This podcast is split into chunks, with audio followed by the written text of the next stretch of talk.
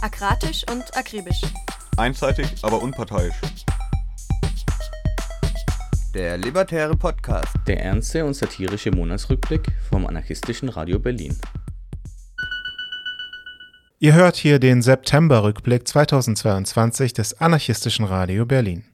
Mehr von uns auf aradio-berlin.org, für Kontakt aradio-berlin.riser.net und für Twitter und Mastodon das Handle aradio-berlin. Ach ja. Äh, wie lange gibt es das A-Radio schon?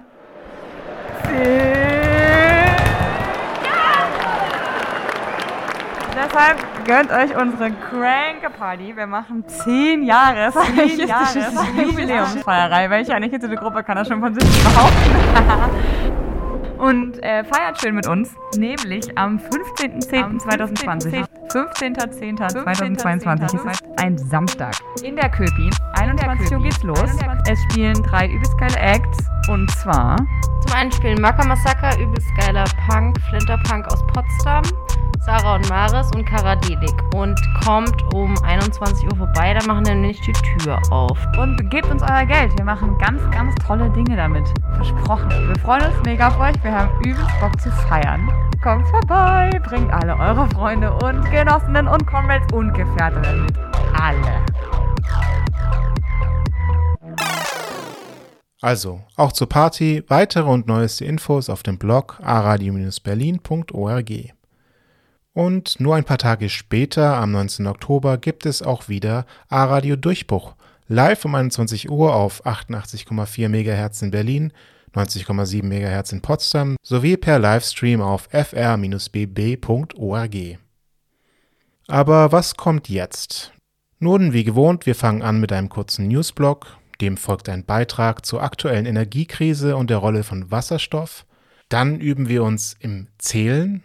Und wenn das nicht mal ein Teaser für einen neuen, Spoiler, wiederkehrenden Beitrag ist, den Hauptgang in Sachen Hörerlebnis macht dann diesen Monat ein Feature zu den andauernden Protesten im Iran aus.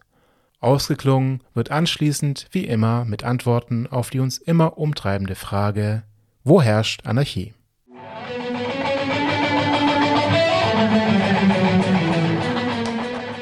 when police faced a hail of stones. Freeze frame. Riot Squad. Bulletproof. Dritter Jahrestag des Terroranschlags in Halle. Sachsen-Anhalt. Am Sonntag, den 9. Oktober, jährte sich der rechtsterroristische Anschlag von Halle zum dritten Mal.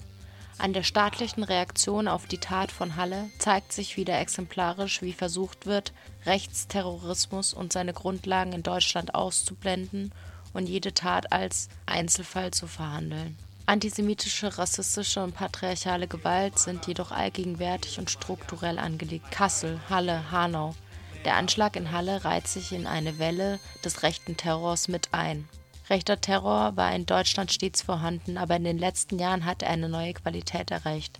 Die meisten der weißen männlichen Täter sind dabei nicht Teil einer festen Struktur oder organisierte Neonazis. Sie handeln jedoch nicht im luftleeren Raum. So konnte der Mörder von Halle seine Tat jahrelang auf dem Grundstück seiner Eltern unhinterfragt vorbereiten, Waffen bauen und testen. Schon immer gilt bei rechtem Terror, die Täter verstehen sich als die Ausführenden des Willens der Dominanzgesellschaft und sehen sich komplett im Recht. Daher versammelten sich am 9. Oktober vor der Landesvertretung Sachsen-Anhalt Aktivistinnen und Angehörige, um gemeinsam den Opfern zu gedenken und Solidarität mit den Betroffenen zu zeigen und das fucking Behördenversagen anzuprangern. Unsere Antwort muss sein, die Erinnerung so lebendig wie möglich zu halten, weiterhin unbequeme Fragen zu stellen und den Betroffenen zuzuhören. Es geht darum zu zeigen, dass wir nicht vergessen. Glusch. Akasa Space braucht eure Unterstützung. Akasa ist ein selbstorganisierter, antikapitalistischer und antiautoritärer Raum in Cluj. Im sogenannten Rumänien, der von mehreren informellen Gruppen als Treffpunkt und Organisationsort genutzt wird. Es ist auch ein Raum, der für jede Initiative offen ist, die unsere Prinzipien und Werte teilt, um Veranstaltungen, Diskussionen, Aktivitäten und Aktionen zu organisieren. Das Geld, das wir über eure Spenden einnehmen wollen, wird verwendet, um die Räume für Veranstaltungen und Unterkünfte zu isolieren, das Dach zu reparieren, Elektroinstallationen durchzuführen und andere Unterhaltsbedürfnisse des Hauses zu decken. Jeder Beitrag bedeutet viel für die Zukunft unseres Raumes. Zeigt eure Unterstützung, tragt zur Existenz autonomer sozialer Räume bei.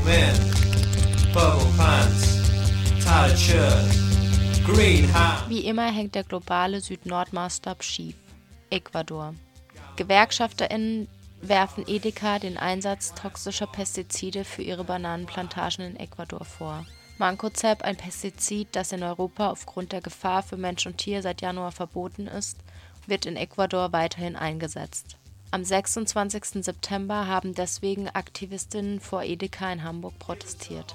Sie protestierten dagegen, dass das Pestizid, das erwiesenermaßen giftig ist, weiterhin mit Flugzeugen über den Plantagen versprüht wird, während die ArbeiterInnen unten ernten oder zu Mittag essen. WWF und Rainforest Alliance, die die Bananen von Edeka zieren, weichen mit fadenscheinigen Argumenten aus, so, so gebe es keine geeignete, weniger toxische Alternative zu Mancozeb, sagen sie. Doch auch die Edeka-VertreterInnen erscheinen nicht zum vereinbarten Gespräch mit den GewerkschafterInnen. Vermutlich, weil sie auch zusätzlich keinen Bock haben, darüber zu reden, dass den ArbeiterInnen auf der Plantage nicht mal ihr Mindestlohn gezahlt wird.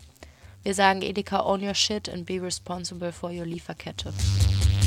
Here is my baton, and here is my gas mask. I carry my shield. Borderland, Infotour zu migrantischen Kämpfen an der polnisch-belarussischen Grenze. Wir möchten euch zu einem Treffen mit Menschen einladen, die an der polnisch-belarussischen Grenze aktiv sind. Im vergangenen Jahr hat sich die osteuropäische Migrationsroute erneut verändert und mittlerweile etabliert. Noch immer versuchen viele Menschen, die Grenze zu überqueren, trotz der massiven Militärpräsenz und der Errichtung eines Hochsicherheitszauns. Wir möchten euch berichten, was im letzten Jahr passiert ist, über die aktuelle Situation, wie die Unterstützungsstrukturen aussehen und welche Herausforderungen in Zukunft auf uns zukommen. Dazu zeigen wir einen Film mit Aufnahmen aus dem letzten Jahr. Checkt die Links in den Show Notes für die Tourdates. Um die Gruppe direkt zu supporten, bringt Kohle, Powerbanks und Handys mit.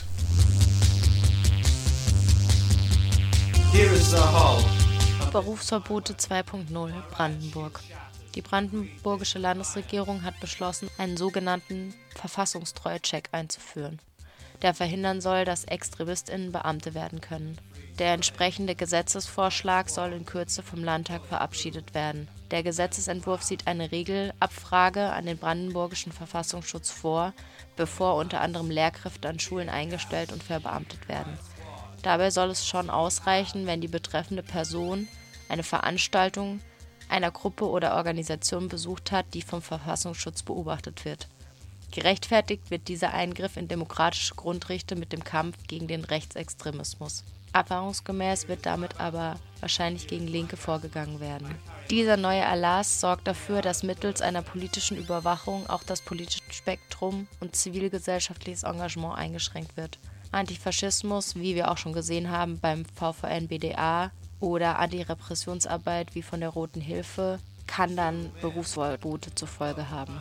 Menschen, deren politisches Engagement, deren politische Einstellung nicht den Vorgaben des Verfassungsschutzes entspricht, die wir ja alle kennen, werden unter Generalverdacht gestellt. Wir fordern, die Verhältnismäßigkeit zu wahren und die Freiheit nicht weiter einzuschränken. In einer Gesellschaft, in der autoritäre und rassistische Meinungen salonfähig geworden sind, darf antifaschistische und zivilgesellschaftliche Betätigung nicht noch weiter eingeschränkt werden.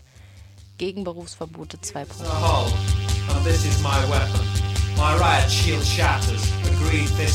The Massenproteste gegen das Regime in Haiti gehen weiter. Diese Tage markierten die siebte Woche des jüngsten Zyklus ununterbrochener Proteste gegen ausländische Einmischung, die vom IWF verhängten Sparmaßnahmen und dem Ruf nach nationaler Einheit, um freie und faire Wahlen zu organisieren.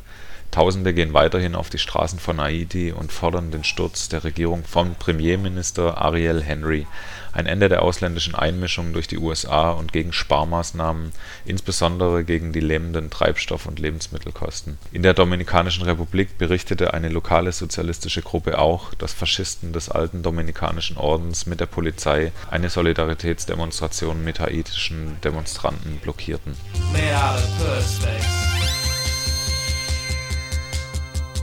Colombo Gotha Gogama What We Learned in the Occupation Movement Im folgenden Text reflektiert ein srilankischer Anarchist, der an der Protestbewegung zum Sturz von Präsident Gotabaya Rajapaksa teilgenommen hat, über Gotha Gogama, die Besetzung im Herzen der Bewegung. Gama ist singalesisch für Dorf. Das tamilische Äquivalent ist Grammam. Der angesprochene Text erschien im September auf der Plattform CrimeThink und wurde im Anhang von uns verlinkt Ab dem 9. April errichteten Demonstranten eine dauerhafte Besetzung in Gai Fase, dem halb Kilometer langen Park am Meer in der Innenstadt von Colombo, der Hauptstadt Sri Lankas. Am 9. Juli stürmte eine kämpferische Menge den Präsidentenpalast, das Präsidentensekretariat und die Residenz des Premierministers und zwang Gotabaya Rajapaksa das Land zu verlassen. Freeze frame. Riot Squad. Wir bleiben bei der Konfrontation mit den Verhältnissen und werfen einen Blick aufs Thema Energie. Europa ist in der Krise. Der Energiekrise. Wärme und Strom werden teurer und teurer. Dabei ist das Problem hausgemacht. Viele europäische Länder haben die Gewinnung von Strom vor Ort vernachlässigt, produzieren selbst nicht genug Strom und sind auf Importe aus anderen Ländern angewiesen. Einer der großen Stromexporteure war bisher Deutschland. Das wird aber nicht so bleiben, denn auch Deutschland hat den Ausbau erneuerbarer Energien verschlafen. Außerdem bringen erneuerbare Energiequellen wie Wind- oder Solarenergie ihre eigenen Probleme mit sich. Sie sind vom Wetter abhängig.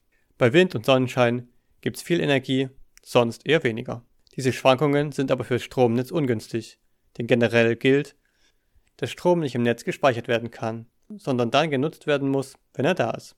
Wird aber zu viel Energie verbraucht, droht eine Änderung der Netzfrequenz, was einen größeren Blackout in Europa zur Folge hätte. Gleichzeitig muss überschüssige Energie gespeichert werden, sonst droht auch hier ein Blackout. Um diese Schwankungen im Stromnetz abzufedern oder auch um Wärme zu erzeugen, soll in der Zukunft Wasserstoff genutzt werden. Welche Bedeutung dieses chemische Element für die Energiewende haben kann, erklärt Lasse vom Konzeptwert Neuökonomie.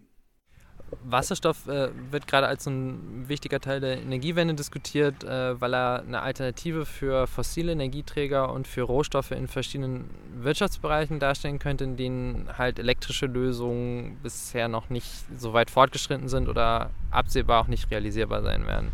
Und das wäre zum Beispiel in der Stahlproduktion oder in der Chemieindustrie oder auch äh, für Prozesswärme ähm, oder eben auch als Energiespeicher, um dann Schwankungen bei den Erneuerbaren ausgleichen zu können. Und reiner Wasserstoff muss aus Wasser erst hergestellt werden. Das ist energieintensiv, aber dadurch wird eben ein großer Teil dieser eingesetzten Energie dann speicherbar und transportabel gemacht. Und Wasserstoff kann auf verschiedene Weise produziert werden. Dafür werden äh, Farben verwendet in der Diskussion, zum Beispiel grauer Wasserstoff aus Erdgas oder pinker aus Atomenergie oder eben grüner aus erneuerbaren Energien. Und letzterer ist natürlich eigentlich die einzige akzeptable Form äh, und macht das Ganze erst klimapolitisch interessant, weil so dann eben auch Erneuerbare in Prozessen zum Einsatz kommen könnten, die äh, nicht direkt äh, über Strom bedienbar sind. Um in Zukunft genug Wasserstoff bereitzustellen, hat die Bundesregierung eine eigene Wasserstoffstrategie erarbeitet. Ja, die neue Ampelregierung setzt äh, sehr stark auf Wasserstoff als ein zentraler Teil ihrer Industrie- und Klimapolitik. Äh, sie konzentriert sich dabei relativ stark auf grünen Wasserstoff. Das ist an und für sich schon mal gut.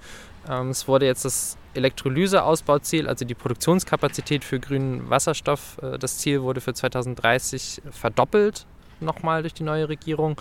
Und gleichzeitig ist aber auch klar, Priorität hat jetzt aber einen schnellen Markthochlauf zu schaffen. Und noch ist dieser Markt eben dominiert von grauem Wasserstoff aus Erdgas. Die Strategie der Regierung ist nicht unproblematisch. Denn nicht jeder Wasserstoff ist klimaneutral und auch Herkunft und Produktion von Wasserstoff sind wichtig.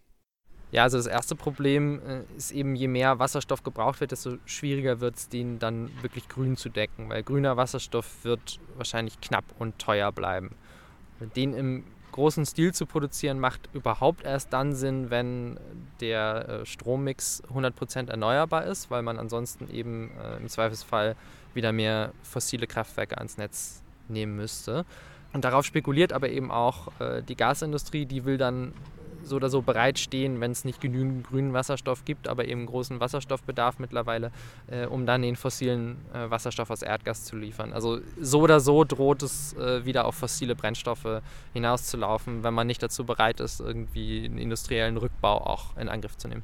Nächster Problembereich ist, dass die Regierung es äh, explizit ablehnt, die Einsatzgebiete für Wasserstoff irgendwie politisch festzulegen. Und es gibt aber, es ist relativ klar schon, dass es manche Bereiche gibt, in denen Wasserstoffeinsatz energetisch keinen Sinn macht, zum Beispiel in Pkw oder in dezentralen Gebäudeheizungen. Da sind elektrische Lösungen einfach besser und Wasserstofftechnologien werden dann vor allem äh, ins Spiel gebracht, um fossile Technologien wie Verbrennungsmotoren unnötig am Leben zu halten. Da wäre es also eigentlich äh, klar äh, besser, frühzeitig äh, zu entscheiden, in welche Richtung es eigentlich gehen soll. Und es gibt eben auch Bereiche, in denen es aus Gerechtigkeitsperspektive fragwürdig ist, äh, dort den knappen Wasserstoff einzusetzen, zum Beispiel im Flugverkehr, wo er dann nur einer relativ kleinen privilegierten Minderheit zugutekommt. Und äh, anderswo geht es eben eigentlich um Grundbedürfnisse. Also wenn grüner Wasserstoff knapp ist, sollten solche Fragen eigentlich nicht nur über Kaufkraft am Markt entschieden werden dürfen.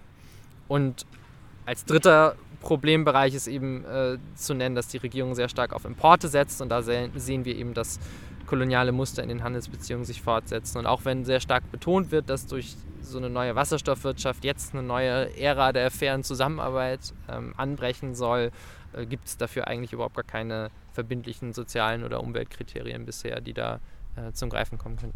Wie auch Erdgas plant die Bundesregierung Wasserstoff zu importieren. Hauptexporteure sind dabei Länder des globalen Südens, wie etwa Westafrika. Also wenn jetzt eine große internationale Wasserstoffwirtschaft und Wasserstoffhandel aufgebaut wird, fügt sich das natürlich erstmal in die Geschichte von sehr ungleichen Macht- und Handelsbeziehungen ein und erst der ist es auch nicht so ohne weiteres rauszulösen. Und ähm, es wird sehr stark auf äh, zum Beispiel nord- und westafrikanische Länder als Exportländer gesetzt, die eben äh, sonnenreich sind und ähm, die sollen dann die günstigen Rohstoffe und die, die Energie liefern, damit äh, dann aber die industrielle Fertigung in Deutschland eben weiterlaufen kann. Und äh, die, ähm, da ist eben abzusehen, dass die äh, Erträge davon wieder sehr ungleich verteilt werden. Und in diesen angedachten Exportländern haben oft viele Haushalte noch gar keine eigene Stromversorgung, ähm, geschweige denn eine erneuerbare. Und äh, trotzdem werden jetzt eben viele der günstigsten Standorte für erneuerbare Energien äh, da dann für Wasserstoffexporte reserviert. Vor Ort drohen dann auch ökologische Folgeschäden. Also Wasserstoffproduktion braucht eben sehr viel Süßwasser. Das ist in der Region äh, ohnehin oft knapp. Ähm, dafür wird jetzt immer davon geredet, dass man dann mehr Wasserentsalzungsanlagen bauen möchte. Aber da bleiben auch oft Rückstände übrig von der Produktion, die dann äh, meistens ins Meer gekippt werden, da wieder die Ökosysteme äh, zerstören, Fischbestände ähm, töten und so weiter. Ähm, diese Projekte, die da geplant werden, das sind äh, meistens Großprojekte von transnationalen Konzernen, die lassen dann wenig Raum für lokale Mitbestimmung und Kontrolle über diese Prozesse. Und bei diesen großen Infrastrukturen äh, wie diesen Pipelines, Terminals, äh, Häfen, Tankern und so weiter äh, sind auch alternative Projekte jetzt von unten quasi sehr schwer äh, umsetzbar. Und auch von Europa aus wird es schwierig, die Aktivitäten dieser Konzerne in diesen Ländern dann irgendwie effektiv zu regulieren, zumal es ja eben gerade ein Interesse daran gibt, dass dieser Wasserstoff halt auch möglichst billig importiert werden soll. Dass heutige Energiesysteme nicht für die befreite Gesellschaft taugen, ist offensichtlich. Doch wie könnte es anders aussehen? Und wie kommen wir dahin? Ja, ich glaube, da ähm, gibt es vielleicht gar nicht mehr so viele neue Geschichten zu erzählen, ähm, weil das ja schon ein sehr lange Teil, also seit Anti-Atom-Zeiten eigentlich schon da relativ klare Vorstellungen davon gibt, dass das eben eine, äh, nicht nur eine erneuerbare Energieversorgung sein sollte, sondern eben auch eine möglichst dezentral aufgebaute und äh, demokratisch kontrollierte ähm, und die eben auch nur so groß ist wie irgendwie nötig. Ähm, dazu muss man dann eben auch bereit sein zu einem industriellen Rückbau und zur Einschränkung von beispielsweise Flugverkehr und entsprechenden Mobilitätsmustern. Und anspruchsvoll wird es natürlich vor allem da, wenn es eben auch um größere industrielle Prozesse geht, die sich ja eben dann auch nicht ganz vermeiden lassen für bestimmte Stoffe, die dann demokratisch tatsächlich zu organisieren, wäre natürlich äh, dann auch eine ziemliche Herausforderung. Aber wichtig wäre vor allem darin eben auch dann eine Grundversorgung für alle äh, sicherzustellen und ähm, gleichzeitig äh, Maßnahmen zu finden und äh, Mechanismen, über die dann Energieverschwendung oder exzessiver Verbrauch dann auch vermieden werden können. Also erste Schritte könnten so aussehen, äh, dass man versucht, immer mehr von den ähm, Energieinfrastrukturen eben ähm, zu vergesellschaften oder demokratische Kontrolle zu stellen. Da gibt es ja schon einige Initiativen in den letzten ähm, Jahren an verschiedenen Ecken, zum Beispiel in äh, Berlin und Hamburg, als es um die Energienetze geht. Oder jetzt zum Beispiel in Nordrhein-Westfalen gibt es die Initiative RWE und Co. enteignen, die äh, jetzt anfangen will, eben auch über die Vergesellschaftung von Energiekonzernen zu reden. Auf der Verbrauchsseite könnte man jetzt schon damit anfangen, sowas wie einen Preisdeckel oder einen Sockel, einen Grundbedarf von Energie für jeden Haushalt günstig oder umsonst zur Verfügung zu stellen und dann erst die quasi zusätzlich verbrauchte Energie teurer zu berechnen. Und auch Dezentralisierung ist ja was, was äh, viel schon passiert. Also sehr viele, sehr viele Haushalte und Organisationen fangen jetzt auch schon an, eigene Solarenergie zu produzieren. Und gleichzeitig gibt es aber natürlich auch im erneuerbaren Bereich äh, sehr viel die Strategie auf irgendwie Großprojekte und ne, Offshore-Windparks und so weiter zu setzen, die dann natürlich wieder auch nur zentralisiert und in äh, Händen weniger sind. Ähm, wenn man speziell auf Wasserstoff guckt, wäre es natürlich wichtig, zum einen sich darauf zu fokussieren, tatsächlich dann in begrenztem Rahmen auch lokal diesen Wasserstoff so zu produzieren und zu nutzen und äh, soweit es zu Importen kommt, dann eben sehr strikte Kriterien festzulegen, um eben zu verhindern, dass dort die Energieversorgung der lokalen Bevölkerung irgendwie gefährdet wird und äh, auch zu äh, sicherzustellen, dass entsprechend äh, die Arbeitsbedingungen ähm, angemessen sind und, und, auch darauf hinzuwirken, dass ähm, es eben vermieden wird, dass das äh, ökologische Schäden vor Ort auslöst und auch bei Landnutzungskonflikten, äh, die auftreten könnten, äh, wenn es eben um die Beanspruchung der Flächen geht. Ähm, dass genau der Wasserstoff, der letztlich importiert wird, da äh, in jeglicher Hinsicht halt ähm, entsprechenden Kriterien genügt, was ihn dann natürlich auch wieder teurer machen wird und äh, hoffentlich dazu führt, dass er dann eben auch in entsprechend begrenztem Rahmen nur ähm, importiert und eingesetzt wird. Und was können wir da jetzt genau tun? Vielleicht ist Energieautarkie und das dezentrale selber produzieren von Strom doch keine so schlechte Idee. Und wenn das für euch nicht funktioniert, können wir ja vielleicht schon mal überlegen, an welchen Stellen wir Energie einsparen können. Uns fallen da spontan Gefängnisse, Polizeiwachen oder Betriebe der Massentierhaltung ein. Die braucht ja sowieso niemand. Wir sind uns sicher, dass euch noch viel mehr Bereiche einfallen, wo ein bisschen Deindustrialisierung oder Sabotage angebracht wären. Also schnappt euch eure Bezugsgruppe und los geht's.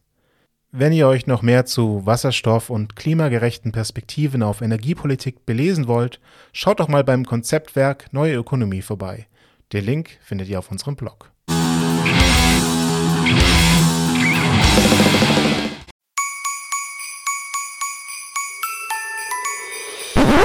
Was? Ist schon wieder Weihnachten? Nein, es ist Saint-Timier. Free, free Countdown zum internationalen anarchistischen Treffen in Saint-Imier in der Schweiz, Juli 2023. 1872 fand in Saint-Imier in der Schweiz der Gründungskongress der Antiautoritären Internationale statt, der ersten internationalen Vereinigung von Anarchistinnen.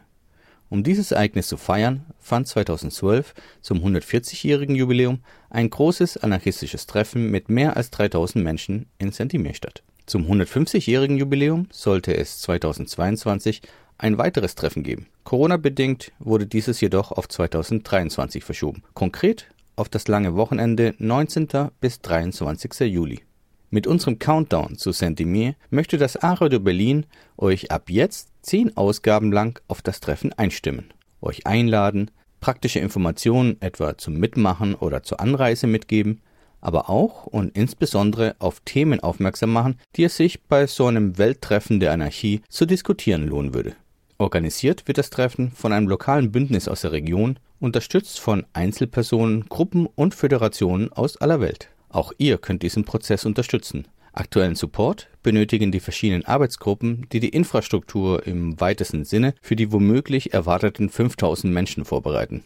Des Weiteren gibt es den Aufruf dezentral in euren Städten und Orten Treffen zu Saint-Imier zu organisieren, Nicht nur, um das Treffen an sich bekannter zu machen, sondern auch, um bereits jetzt Debatten anzuschieben, die in Saint-Imier dann international weiter besprochen werden könnten. Und ja, es ist an euch, dass solche dezentralen Treffen stattfinden. Einfach organisieren und den Menschen in Saint-Imier Bescheid geben. Alle Infos bekommt ihr, auch auf Deutsch, auf anarchy2023.org. anarchy2023.org. Den Link findet ihr auch auf unserem Blog.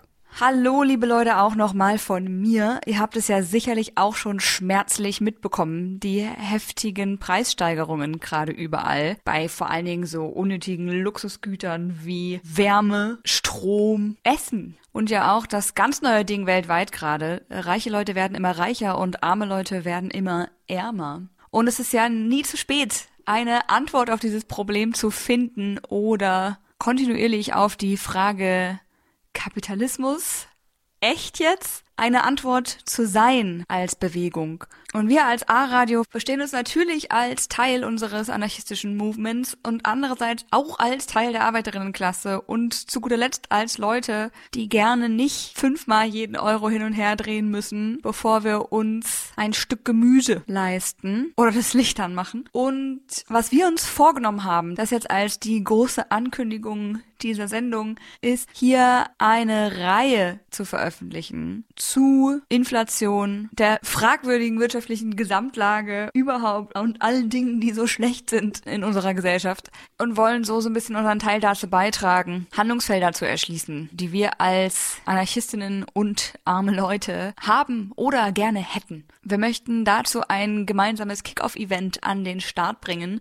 Das wird in der echten Welt stattfinden, gar nicht nur im Radioverse.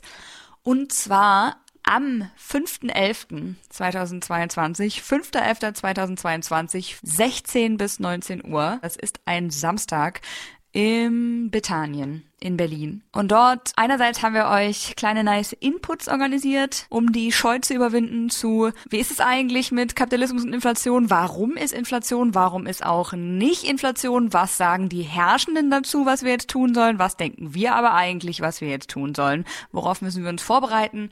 Was müssen wir abwenden? Welche Momente möchten wir vielleicht nutzen? Und wir wollen dann mit euch ins Gespräch kommen. Wir wollen quasi eine lockere anarchistische Austauschrunde gestalten zu eben den Handlungsfeldern, die sich da daraus für uns ableiten und einerseits feiern, was Leute schon tun und weiter in Bewegung kommen miteinander, um das aufzubauen, was uns aufbaut und das kaputt zu machen, was uns kaputt macht. Und dazu laden wir euch mehr als herzlich ein. Kommt gerne vorbei und auch wenn ihr räumlich oder zeitlich verhindert seid, wir haben eine E-Mail-Adresse aradio-berlin at riseup.net aradio-berlin at riseup.net Schreibt uns. Wenn ihr Dinge macht, von denen ihr euch wünscht, dass wir darüber berichten. Wenn ihr Dinge gerne machen würdet, würdet, für die ihr Verbündete sucht und für die Radio ein geeignetes Medium ist, um den Call zu spreaden, schreibt uns. Wenn ihr gerne uns und der Welt erzählen würdet, wisst ihr noch damals die Riots bei der Fleischpreiserhöhung, freuen wir uns sehr wenn es bestimmte Themen gibt, wo ihr denkt, das ist gerade die drängende Frage und ich fände mega nice, wenn ihr irgendwelche Leute finden würdet, die mir darüber was erzählen in eurem Podcast, ebenso. Meldet euch und wir schauen, was wir gemeinsam an den Start bringen können in den nächsten Wochen und Monaten. Wir hoffen, dass ihr nicht allzu sehr friert und wir freuen uns sehr auf einen heißen Herbst mit euch. Wir sehen uns auf der Straße und an allen anderen Orten, die man für eine erfolgreiche Umwälzung der Verhältnisse so braucht. Auf bald, euer A-Radio.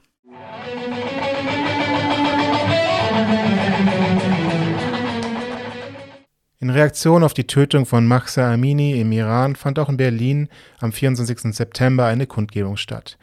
Wir waren dort und bringen euch hier einen Beitrag zu den Protesten im Iran auf Basis von Aufnahmen dieser Kundgebung sowie einem Interview, das am 26. September geführt wurde.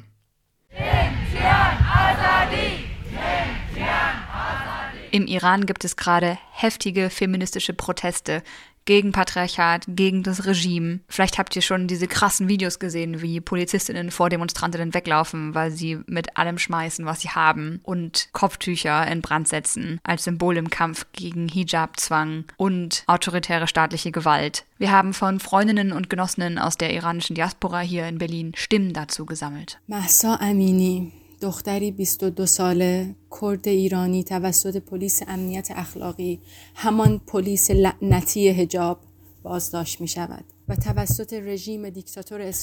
22-year-old Kurdish Iranian woman, Mahsa Amini, was detained by morality police, the fucking hijab police, tortured and killed by dictatorial Islamic regime only because she was woman.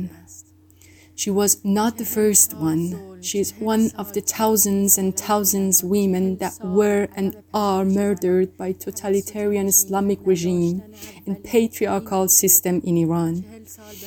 40 years of oppression, 40 years of discrimination against women, 40 years of not being accepted by the regime and not having basic rights and freedom. 40 years of literally marking us by Jewish badge to separate us from them in this Nazi regime. And of course, the other name of it is compulsory hijab. We never gave up. We are not going to give up. My heart is with all those brave Iranian women that are protesting on the street now and fighting the gender appetite. They killed Massa, but now millions of Massa are on the street burning their scarf, risking their life face to face the brutal police and fighting for freedom and justice. We demand the courageous people of the world to stay in solidarity with Iranians on the street that are under the most merciless treat of the regime and are currently getting shot by the police. And chant with them woman, life, freedom. زن، زندگی، آزادی. Jin, Jian, Azadi.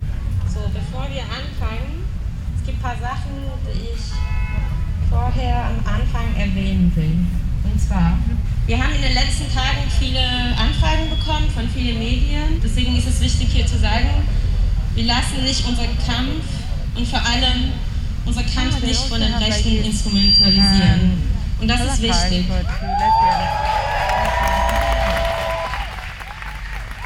Hier ist ein feministischen Raum und das heißt, hier wird Sexismus, Transfeindlichkeit, Rassismus und Antisemitismus nicht toleriert. Wir haben es auch mehrmals erwähnt, aber nochmal, keine nationale Flagge bitte. Wir wissen nicht, wer hier ist. Und wir müssen solidarisch sein und aufeinander aufpassen. Danke. Als nächstes, wir sind hier gegen Hijab-Zwang und aber auch gleichzeitig gegen Hijab-Verbot. Das heißt, unsere feministische Revolution ist für das Recht auf Selbstbestimmung. اینا نماد زندگی است نماد مبارزه برای آزادی قتل شینا امینی یکی از صدها قتل حکومتی در پرونده سیاه حکومتی است که زنان و افراد نانباینری و مردان تنس قرار داده است Zina is a reminder of life and the struggle for freedom. Die Islamische Republik hat lange Tradition in Unterdrückung von Frauen, queere Menschen, ethnische und religiöse Minderheiten. Die illegale Verhaftung von Sepide Vashno, das Todesurteil gegen Zahra Sepiri Hamedani, Sadeh und Elham Chubda gehören zu den aktuellen Fällen. Von Kurdistan bis Teheran demonstrieren Menschen auf der Straße. Jinjian Azadi! Woman in Iran, this is for everybody who cares about human rights and women rights. So for this matter, we want to unite together. We want to chant something that it is in our heart and needed to get out. Our voice needed to be heard. So now we're gonna have different chantings in different languages. If you don't understand the language, just go with your food and with your hand and we're gonna stick together, united, chanting for freedom. Thank you. No justice, no peace, from Kabul to Tabriz. No justice, no peace, from Kabul to Tabriz. Jinjian Azadi! Jinjian Azadi!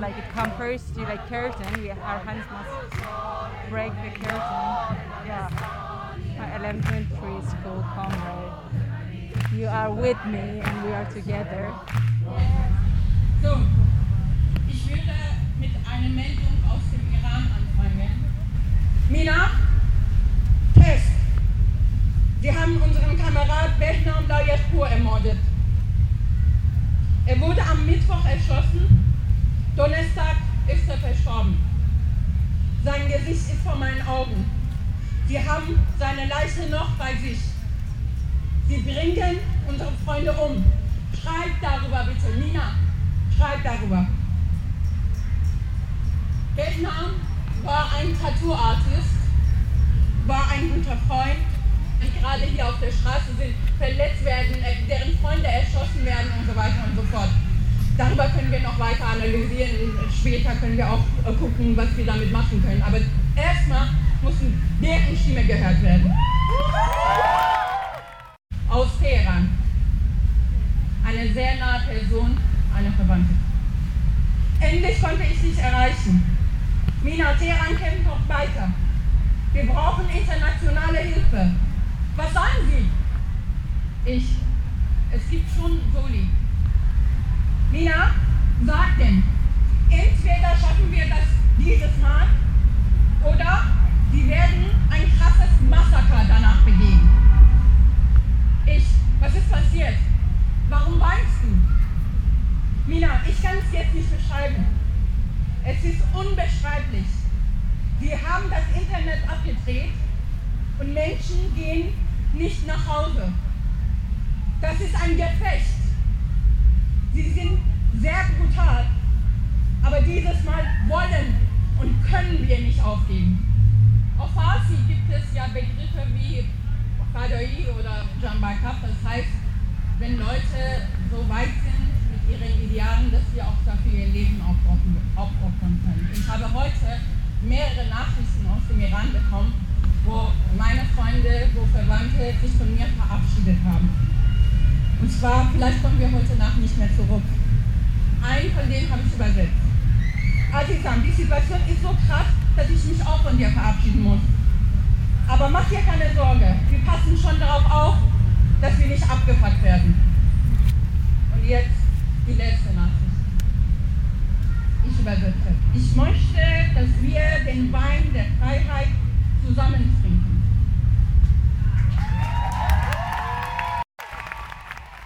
Auf diese Straßen gelang mir Hot Scharaube aus Boham Niemals hatte ich in meinem Leben solche Träume. Jetzt habe ich Ich weiß auch nicht warum. Falls ich verhaftet kein Testament. Ich habe niemanden, der mich aus dem Gefängnis rausholt. Ich weiß, dass du gerade überfordert bist mit den Nachrichten, wo Leute sich von dir verabschieden. Aber bitte akzeptiere auch meine Verabschiedung. Du bist meine Liebe und ich bin stolz darauf. Ich hoffe, dass ich dich wiedersehe und ich hoffe, dass wir an dem Tag happy sind. Und wenn das nicht der Fall ist, ich bin so lange du dich noch an mich erinnerst, am Leben. Ich küsse dich. Herz. Azadi! Azadi! Azadi! Azadi! Der iranische Staat hat mit dem Fall Gina Amini ein staatliches Femizid begangen. Und wir wissen alle, die Iranerinnen, die hier gerade sind, wir wissen alle, dass das nicht das erste Mal war. Wir wissen aber auch, dass Gina, die in der Welt jetzt äh, unter Mahsa bekannt ist, ich erkläre auch gleich warum, eine kurdische Frau war, die noch nicht mal Gina heißen konnte, weil Gina zu kurdisch klingt.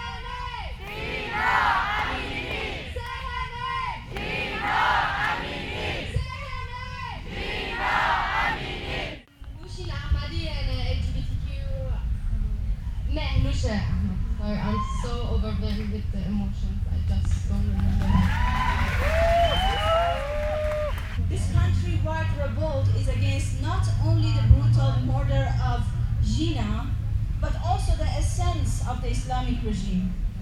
The demand is loud and clear an end to a theocratic regime whose multifaceted violence against marginalized bodies is manifested in Mahsa's in Gina's بچه ها uh, کسایی که نمیخوان تو عکسا بیفتن In the face of terror and repression, we are witnessing a feminist revolution in Iran.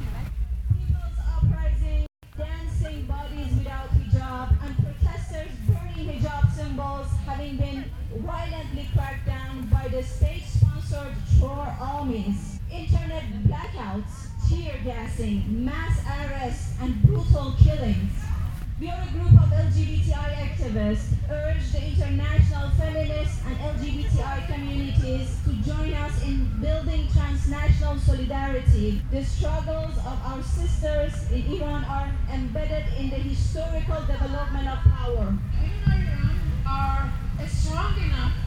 They are fighting. They are fighting for their lives, for their hopes, for their rights. We don't. What we need here today for everyone around the world is nothing but stop saving Republic Islamic of Iran. They are killing us. They have killed people on the streets. I have seen that with my own eyes. That they kill people on the streets. So we don't need any help. Just be our voices. Just share everything that you can. Give the news to your friends. Share everything that you can.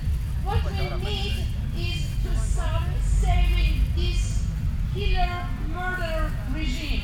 Wir sind wütend, weil so viele Chinas im Namen des Islams tagtäglich, tagtäglich mit extremer Gewalt, Unterdrückung und Folter erledigt, und ermordet werden. Wir sind wütend, weil uns die iranische Regierung seit 43 Jahren im Namen der Moral tötet. Unsere Familien und Freundinnen gehen auf die Straße. Sie nehmen jedes Mal ihr, ihren Tod in Kauf, um gegen diese sogenannten Moral und für ihre Freiheit zu kämpfen. Tausende außerhalb des Landes leben, schauen mit ver verzweifelndem Blick zum Iran. Doch sie schließen sich zusammen, sind voller Hoffnung und geben nicht auf. Das letzte Mal im Iran 2019, als das Internet im Iran abgeschaltet wurde, wurden innerhalb von drei Tagen 1500 Prostitu äh, ja, Protestierende ermordet. Jeder Tag ohne Internet im Iran bedeutet weitere Tote, weitere Verhaftungen und weitere Folter in Gefängnisse. Ganz gleich, wie lange Europa und der Rest der Welt nach schweigt, es lässt sich nicht ignorieren und nicht leugnen. Im Iran findet eine der wichtigsten feministischen Revolutionen statt. Es liegt, in, unser, in Hand, diese zu unterstützen.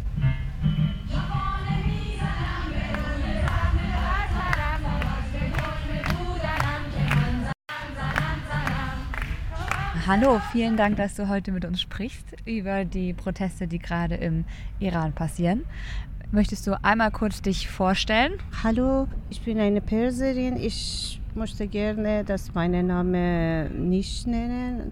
Und seit 15 Jahren bin ich hier. Könntest du ein bisschen für uns zusammenfassen, kurz, so den historischen Zusammenhang der aktuellen Proteste und was dort gerade passiert und was es für eine Bedeutung hat? Also, über die Geschichte Demonstration von Frauen. Es gibt lange Geschichte. Seit Anfang der Revolution äh, viele Frauen hatten demonstra demonstrieren und mussten das ihre eigene Recht haben. Sie mussten nicht, dass entweder Kopftuch tragen oder wie sollte ihre Klamotten aussehen. Das ist lange Geschichte. Aber seit diese 40 Jahren in jeder Situation die Frauen hatten ihre Rechte genannt. Aber über diese heutige Situation, es gibt eine Mädchen, eine 22-jährige Mahsa Amini oder Gina Amini, kam zum Besuch in Teheran. Sie wohnt in einer Stadt in Iran, Sanandaj. Nord von Iran und sie kam zum Besuch in Teheran. Sie war mit seinem Bruder zusammen und wurde durch Sittenpolizei auf der Straße festgenommen, damit mit ihr über Klamotten oder Kopftuch sprechen. Und in kurzer Zeit, nach der kurzen Zeit, paar Stunden, sie wurde in Koma. Man wusste nicht genau, was passiert. Und nach ein paar Tagen ist sie gestorben. Nachdem diese Ereignis, die Frauen, Männer und viele Leute in Iran, auch in anderen Ländern, kamen auf die Straße und zuerst mussten wissen, was passiert für diese Mädchen, warum.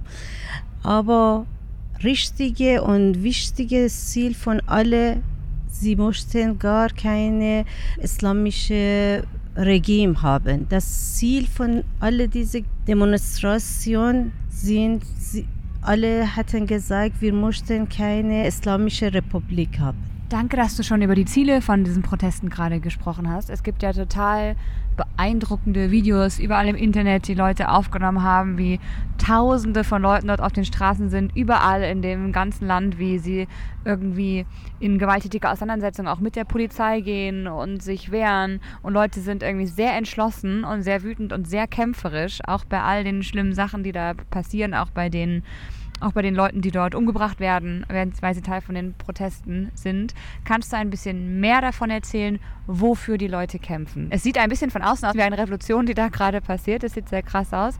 Kannst du ein bisschen erzählen, was die Leute sich wünschen, wofür sie auf der Straße sind? Also wie ich gesagt habe, seit diese 40, 45 Jahre jedes Mal wurde in Iran eine Form von Gewalt es geht um mehrere Situationen, zum Beispiel wegen grüner Revolution, wegen diesem Flugzeug, das von Iran selber gestört wurde, viele Sachen.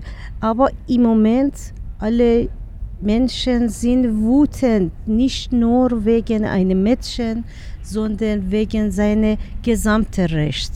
Diese Wut ist nicht nur wegen einem Kopftuch oder wie man die Klamotten aussieht, sondern gesamte Regime. Die Leute sagen, wir möchten dieses Regime nicht. Wir möchten keine islamische Republik haben.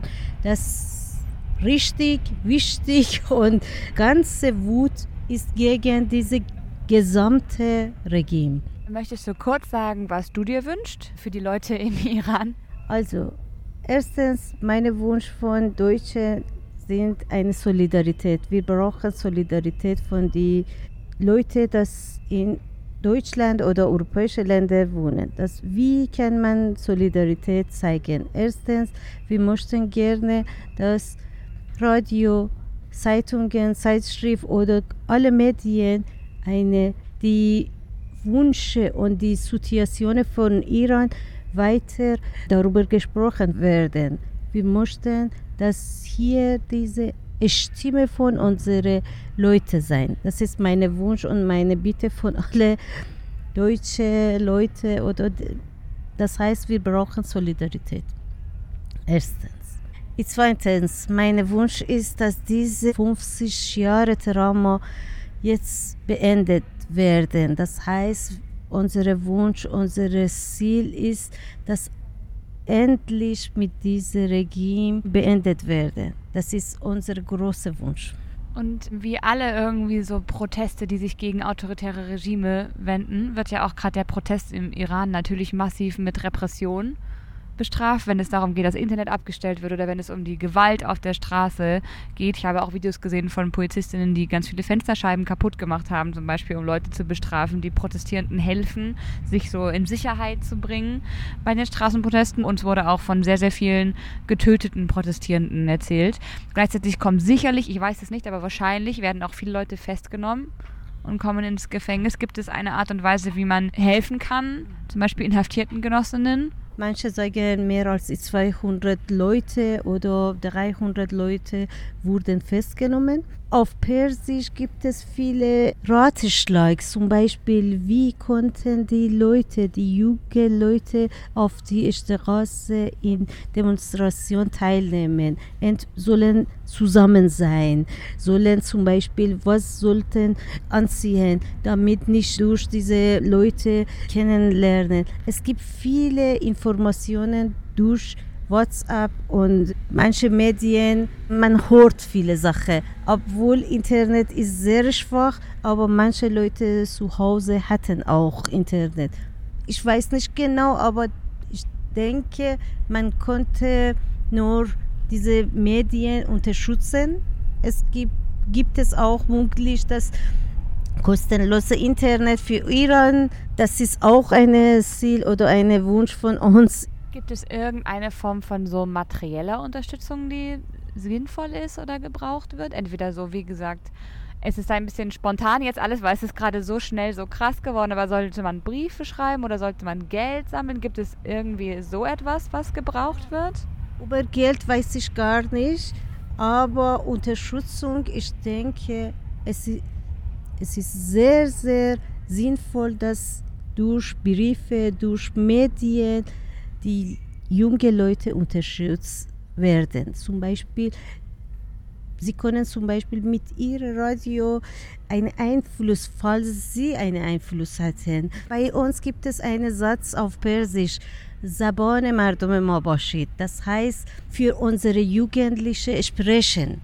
Sprechen für unsere Jugendliche. Was möchten diese Menschen auf die Straße und machen sie hier?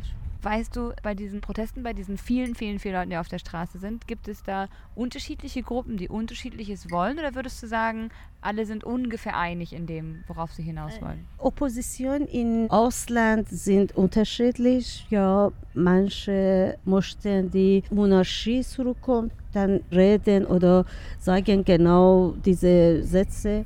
Manche gehören in andere Gruppe Mujahedin und manche sind Kommunisten und manche sind Menschen, das nach Suche einer Demokratie sind. In Iran konnte sein auch solche diese Kategorie, aber nicht direkt. Natürlich gibt es in Iran auch die Leute, das möchten entweder Monarchie zurückkommen oder sehen keine bestimmte Organisation. Aber wie ich wusste, alle Menschen in Iran möchten, dass dieses Regime weggeht.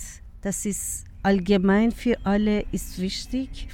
Zweitens, alle möchten Freiheit. Drittens, alle möchten Gleichberechtigung für Frauen und Männer. Diese drei Sachen ist für alle Gruppierung gleich. Aber die, was Danach kommt natürlich jede bestimmte Idee, hat bestimmte Idee für sich. Vielen, vielen Dank. Dann verabschiede ich mich und wünsche noch einen schönen Abend. Äh, ich bedanke mich auch und war Hoffnung möchten wir nicht äh, aufgeben, ja?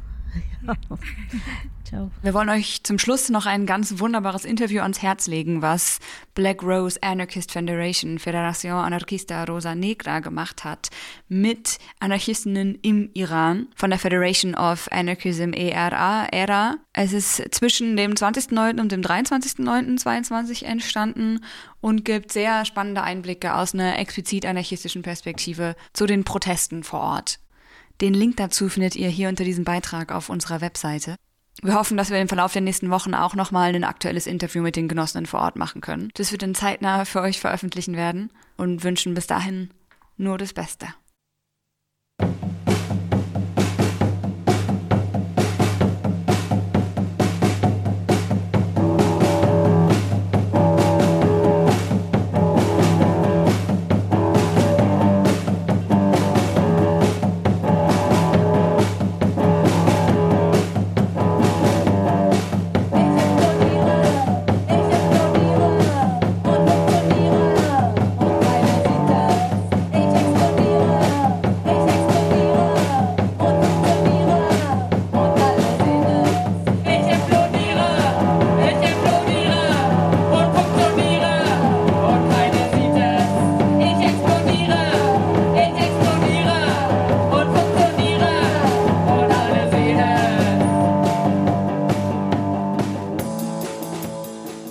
Das war Bum von Maka Masaka, die neben Sarah Mares und Kara Delik auch zu hören und zu sehen sein werden auf unserer Jubiläumsparty am 15. Oktober in der Köpi.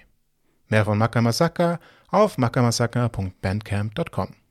Der Fall ist Du erledigt. bist hier nicht der Captain. Das ist hier keiner. Hier herrscht Anarchie. Hallo, hallo, hallo. Die Anarchie ist da. Nur wo? Wo herrschte sie denn nun im letzten Monat? Dem wollen wir in unserer Presseschau der anderen Art gerne auf den Grund gehen. Dass in Hamburg und Berlin viel los ist, sollte keine Neuigkeit sein. Nun haben das aber auch der Berliner Tagesspiegel und das Hamburger Abendblatt auf dem Schirm. So betitelt der Tagesspiegel seine Tipps für ein abwechslungsreiches Wochenende in Berlin, mit der Überschrift Architektur, Anarchie und Abendland. Das Abendblatt hingegen wendet sich dem Berliner Kollektiv Glanz und Krawall das im Hamburger Lichthof-Theater auftritt. Über das Kollektiv heißt es in dem Artikel, Diese Bohem Supergroup huldigt einer fröhlichen Anarchie und Konsumkritik aus der Perspektive des künstlerischen Prekariats. das Stück ist Puccinis Opernklassiker La Bohème und zunächst dreht sich alles um Stereotypen der Oper. Im zweiten Teil lösen sich die Liebes- und Künstlerinnen-Dramen schließlich in ein reines Konzert mit feinstem Elektropunk auf. Bevor die Combo bei der antikapitalistischen Selbstermächtigungshymne Fuck Your Fucking Standards landet. Wenn das mal das künstlerische Prekariat nicht aus der kapitalistischen Tretmühle reißt, was dann? Die Website blangerone.de bringt uns wichtiges Wissen rund um die Revolution näher. Zum Einstieg heißt es in dem Artikel, Splatoon 3 ist bereits ein beliebtes Spiel, wenn es um Online-Spiele für die Nintendo Switch geht. Das dritte Spiel der Reihe tritt in die Fußstapfen von Splatoon 2 und hebt das Gameplay auf ein neues Niveau. was ist dieses neue Niveau? Es sind sogenannte Anarchiekämpfe. Anarchiekampf ist der Online-Kampfmodus, in dem man gegen einige der härtesten Spieler antreten kann. Kämpfe der Anarchie gegen Staat, Kapital und Patriarchat. Aber die Website hat noch mehr Tipps auf Lager. Neueinsteiger ins Splatoon 3 können die Anarchiekämpfe nur erreichen, indem sie an regulären Kämpfen teilnehmen, bis sie Level 10 erreicht haben. Also, wenn wir die Revolution wirklich erreichen wollen, müssen wir im Hier und Heute bereits aktiv werden. Die Berliner Zeitung fuchtelt nicht lange herum und schreibt zur neuen Ausstellung im Zehlendorfer Haus am Waldsee. Das Haus am Waldsee hat ja schon so einiges an Anarchie erlebt. Nun dürften feministisch Gesinnte und auch alle, die in der staubtrockenen, theorieüberladenen Konzeptkunst des zurückliegenden Vierteljahrhunderts die sinnliche Provokation vermissten, sich fühlen wie in einer von Marquis de Sade inszenierten Barockoper. Es geht um maskierte Krankenschwestern, Nagelbetten und Performance. Weiter heißt es in dem Artikel. Leila Heckmart macht im Jahr 2022 daraus eine surreale Tragikkomödie, bei der einem in diesem Krankenhaus der Moderne mit Schlafsaal, OP-Saal, diversen Behandlungsräumen und einer Kapelle mit Altar und Orgel das Lachen im Halse stecken bleibt. Eindeutig ein Setting, das Konzeptionen und traditionelle Bilder aus den Fugen heben will. All das hat etwas von feministischer Revolte, von Parodie auf den freudschen Begriff weiblicher Hysterie und jongliert boshaft mit der libertären, anarchischen Art und Weise von Desart und Artaus Theater der Grausamkeit und den entgrenzenden, rauschhaft spirituellen Erfahrungen. Ja, hätten wir prägnanter nicht ausdrücken können. Zum Schluss noch ein Audio, das wir zugespielt bekommen haben. Anscheinend hat Bundeskanzler Scholz bei den Vereinten Nationen mehr gesagt als das, was bislang bekannt geworden ist. Hier der Leak, den wir exklusiv erhalten haben. Neue Kriege und Konflikte sind entstanden. Globale Großkrisen türmen sich vor uns auf, verbinden und verstärken sich. Manche sehen darin die Vorboten einer Welt ohne Regeln. Unser Problem sind Regeln, unser Problem ist eine Welt, in der die Regeln von denen gemacht werden, die sie uns dank ihrer militärischen, ökonomischen und politischen Macht diktieren können. Die Alternative zur regelbasierten Welt ist nicht die Herrschaft der Starken über die Schwächeren, sondern die Anarchie. Genau so, Olaf. Weg mit den alten Regeln, her mit dem schönen Leben.